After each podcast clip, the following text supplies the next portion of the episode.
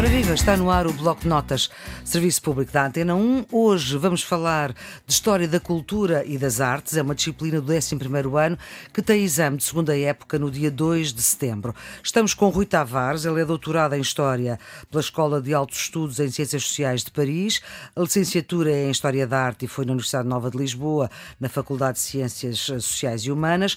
Tem obra publicada sobre esta matéria, sobretudo sobre História. É político, é fundador do Partido Livre, é comentador regular na imprensa, é também historiador. E uma das suas obras é precisamente sobre o terremoto de 1755 e a reconstrução pombalina é um dos tópicos uh, do programa que vamos abordar consigo. Aliás, vamos abordar este que também vai-me explicar se se liga ou não com a Declaração dos Direitos do Homem e do Cidadão, que é posterior ao terremoto, que é de 1789, e o que é que isto tudo tem a ver com o teatro e com as características do teatro de Molière. Em primeiro lugar, uh, professor Rui Tavares, muito obrigada por ter aceitado Obrigado, este desafio da Antena 1, que no fundo é um conhecimento um pouco diferente daquele que os alunos têm acesso no, no secundário e, portanto, é uma outra forma de se prepararem para este ano muito complicado de 2019-2020. E esta reconstrução pombalina da Baixa, além do cuidar dos vivos hum.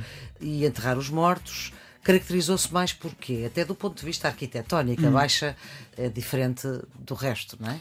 Sim. Uh, é diferente da Moraria, é diferente da Alfama, é diferente, uh, não tem nada a ver. A, a, Baixa de Lisboa, que foi destruída pelo terremoto, e, e há ruas inteiras que, que, que, desaparecem minutos depois do terremoto começar, temos isso, os relatos dos sobreviventes, era uma continuação da Lisboa medieval.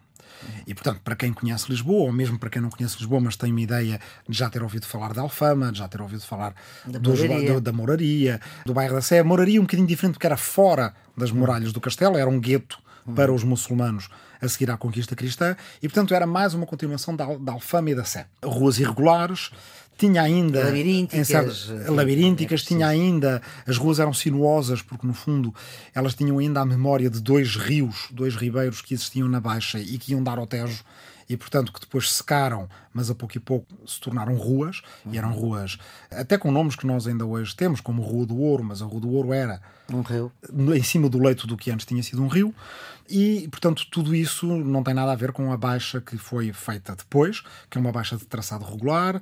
Todas as ruas estão cruzam-se em ângulos retos, elas são largas, não podiam, hoje em dia os, os, prédios já são um pouco mais altos, mas não podiam ter mais do que quatro andares, porque se tinha visto como prédios com muitos andares eram perigosos em, em altura de sismo.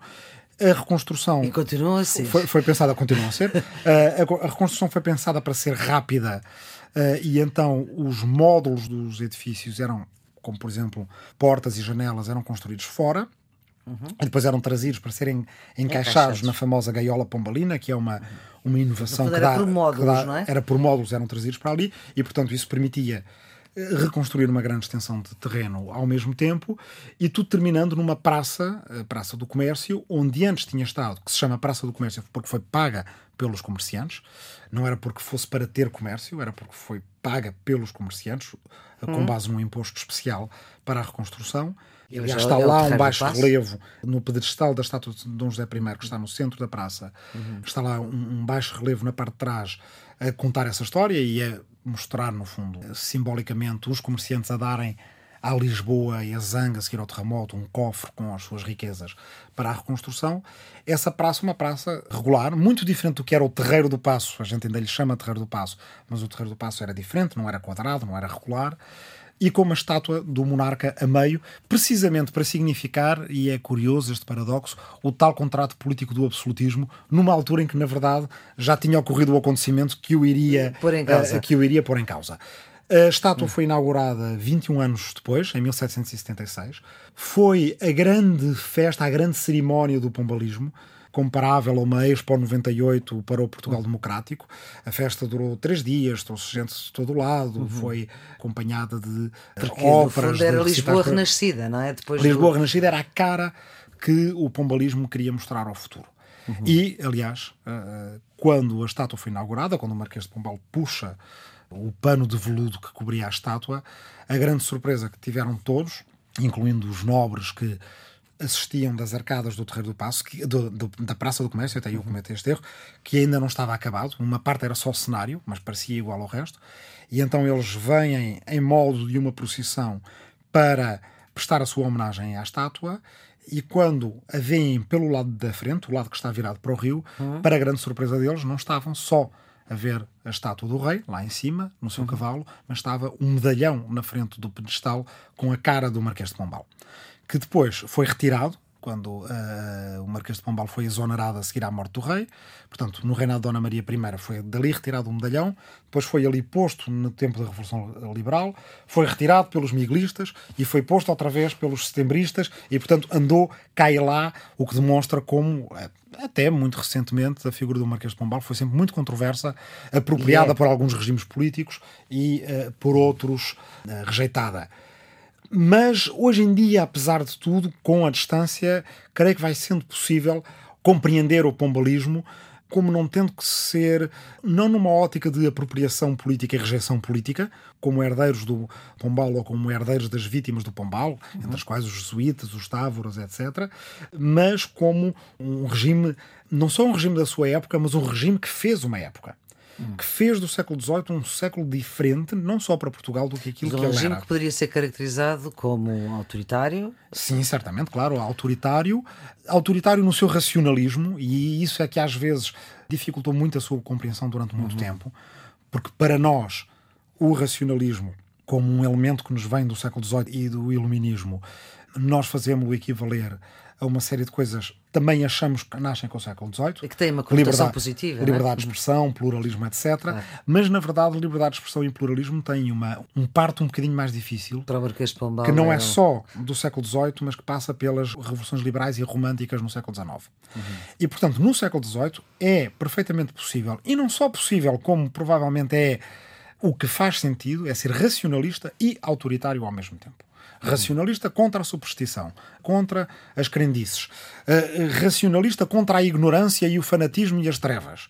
É assim que ele se apresenta. Mas precisamente por causa disso tudo, autoritário, a expulsar os jesuítas, a criar uma nova instituição de censura que se chama a Real Mesa Censória, que de facto tira a censura da Inquisição, mas não deixa de ser uma censura muitíssimo severa.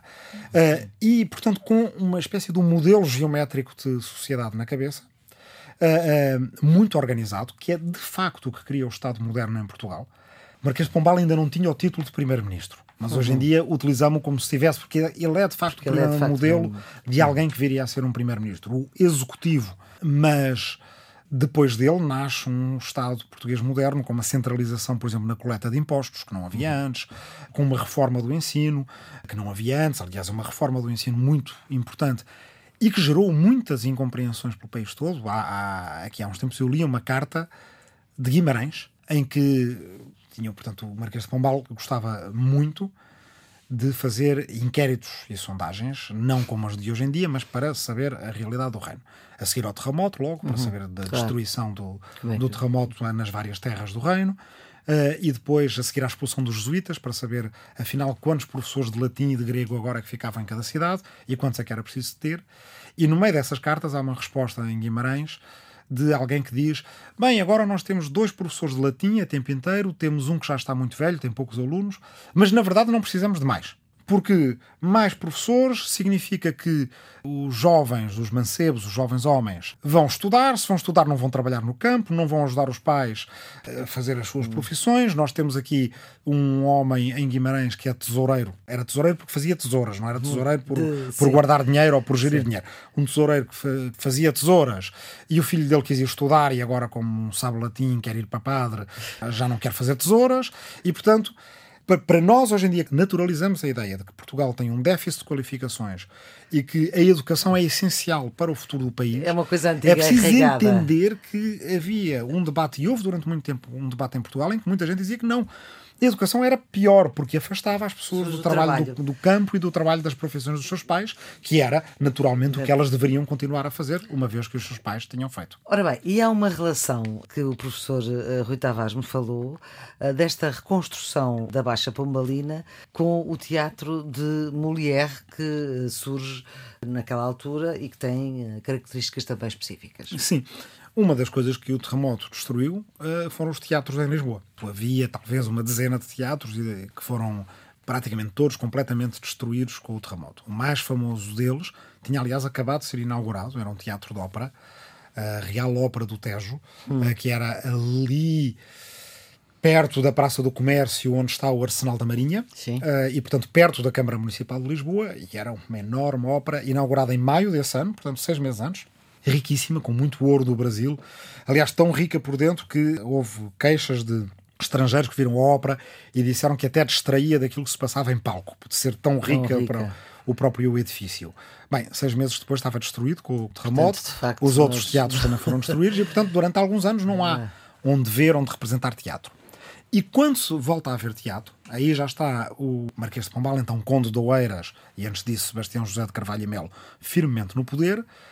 Já está ele a fazer planos para eh, uma nova instituição de censura que já mencionei, chamada Real Mesa Sensória, que, é, que começa a trabalhar em maio de 1768, e nesse mesmo mês, o Conde de Oeiras, que virá a ser Marquês de Pombal, uhum. toma uma decisão também, que é aliás implementada por esta Real Mesa Sensória, que é acabar com o teatro que era o teatro ao gosto dos lisboetas, aquele que os lisboetas preferiam e que mais iam ver, que é o teatro que eles chamam do gosto espanhol, uhum. e uh, proibi-lo, os censores passam a proibir todas as peças que eles consideram que são ao gosto espanhol e, e instituir... o ao gosto espanhol eh, caracterizava-se por eh, ser divertido? O, o, o, gosto, o, gosto espanhol, no fundo, era um gosto português também. Era o tipo de teatro que vinha, teatro peninsular, nós chamamos, uhum. uh, que é tanto o teatro de Gil Vicente em Portugal, como vai ser mais à frente o teatro de Calderón de la Barca ou Lope de Vega em Espanha, uhum. que é o teatro, uh, que é um teatro que tem origens não só religiosas, mas até litúrgicas, são os autos, Sim. que são representados nos dias santos,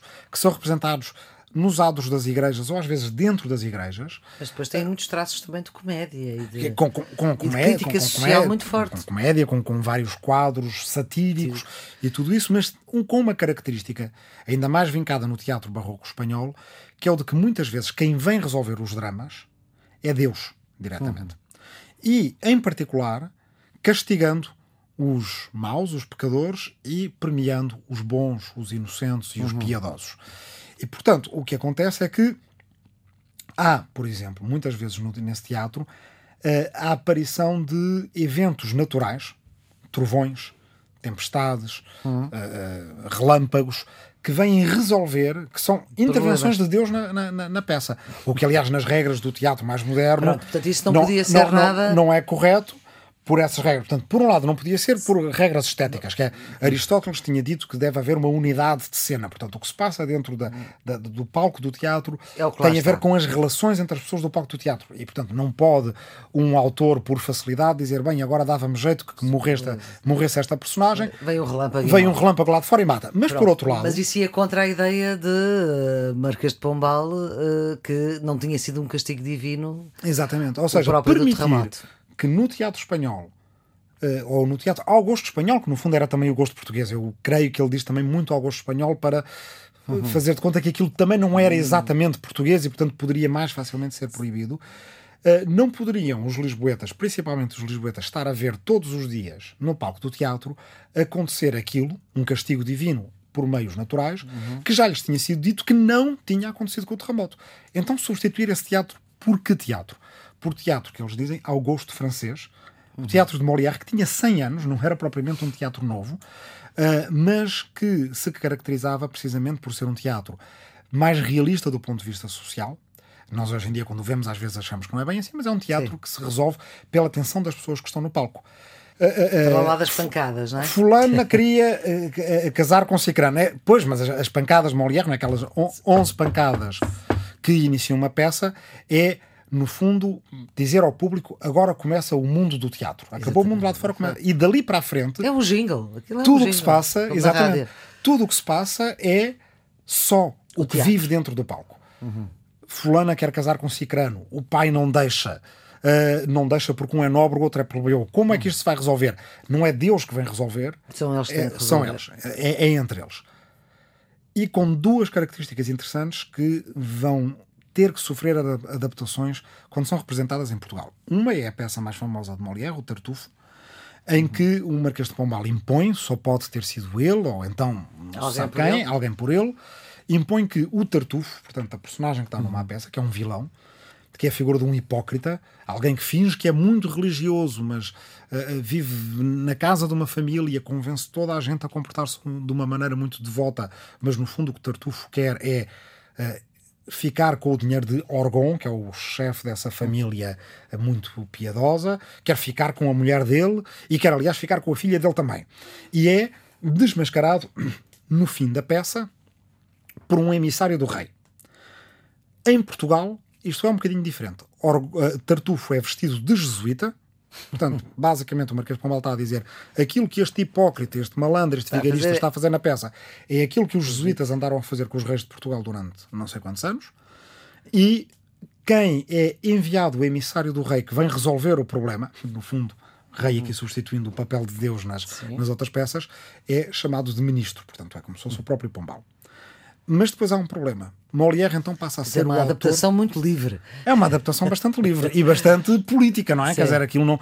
a interpretação não há de ter sido assim extremamente difícil para quem estava a ver aquilo. Toda... Nem para nós é, claro. uh, é esta distância, quanto mais para eles. Uh, mas depois há uma coisa curiosa. Molière passa a ser um autor canónico, um autor oficial, uhum. uh, mas depois há consistência, há inconsistências em Molière que têm que ser limadas. É que Molière, que também foi atacado pelos tais tartufos da sua época, defendeu-se dizendo que se o atacavam por as suas peças não serem religiosas, a, a própria história do, do, do, teatro estava ligada à religião e para o vermos basta olhar para os nossos vizinhos espanhóis que representam o teatro nas igrejas.